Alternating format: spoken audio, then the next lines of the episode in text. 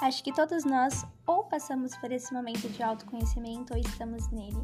Para minha sorte, eu escrevi todas as fases da minha vida, criei histórias, contos, e assim eu consigo olhar para isso e ver a perspectiva da época e o quanto que eu amadureci.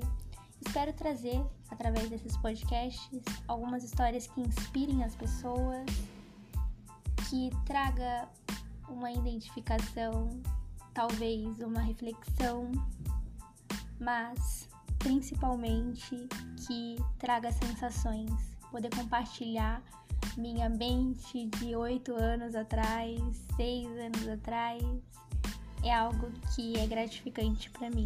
Eu espero que todos gostem.